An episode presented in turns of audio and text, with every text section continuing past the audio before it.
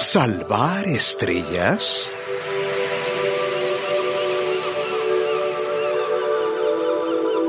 Un escritor estaba en su casa de playa escribiendo una novela.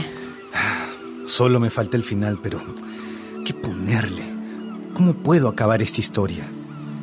Todas las mañanas, el escritor, para inspirarse, salía a pasear por la orilla antes de empezar su trabajo. ¿Qué será aquello que se mueve? A lo lejos, un joven parecía estar bailando.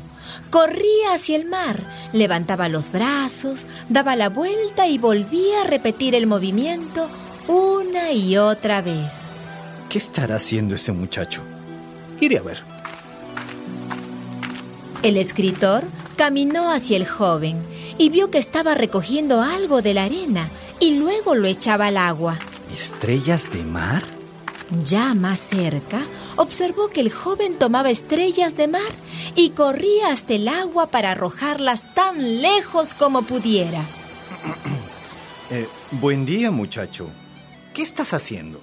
Salvo estrellas de mar.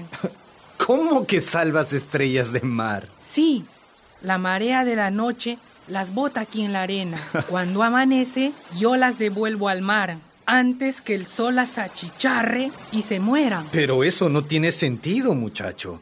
En estos momentos debe haber miles, millones de estrellas que quedaron fuera del agua. ¿Y? Jamás podrás salvarlas a todas. No tiene sentido. El joven se detuvo solo un instante, miró la estrella que llevaba en la mano, giró y con un movimiento parecido a un baile la devolvió al océano. Luego le dedicó al escritor su mejor sonrisa. Para esa estrella sí tuvo sentido. El joven entusiasmado continuó la tarea. El escritor movió su cabeza, completó la caminata y fue a continuar su novela. Sin embargo, algo lo inquietaba, lo distraía. Para esa estrella sí tuvo sentido.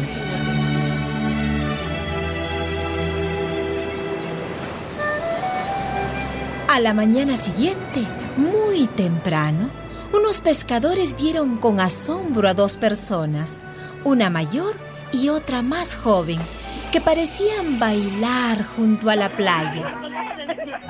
Corrían hacia el mar, levantaban los brazos, daban la vuelta y volvían a repetir el movimiento una y otra vez.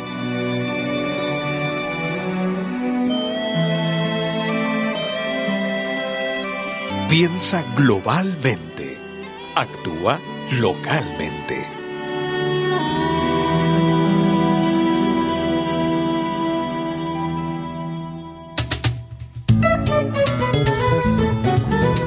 Producción de radialistas.net.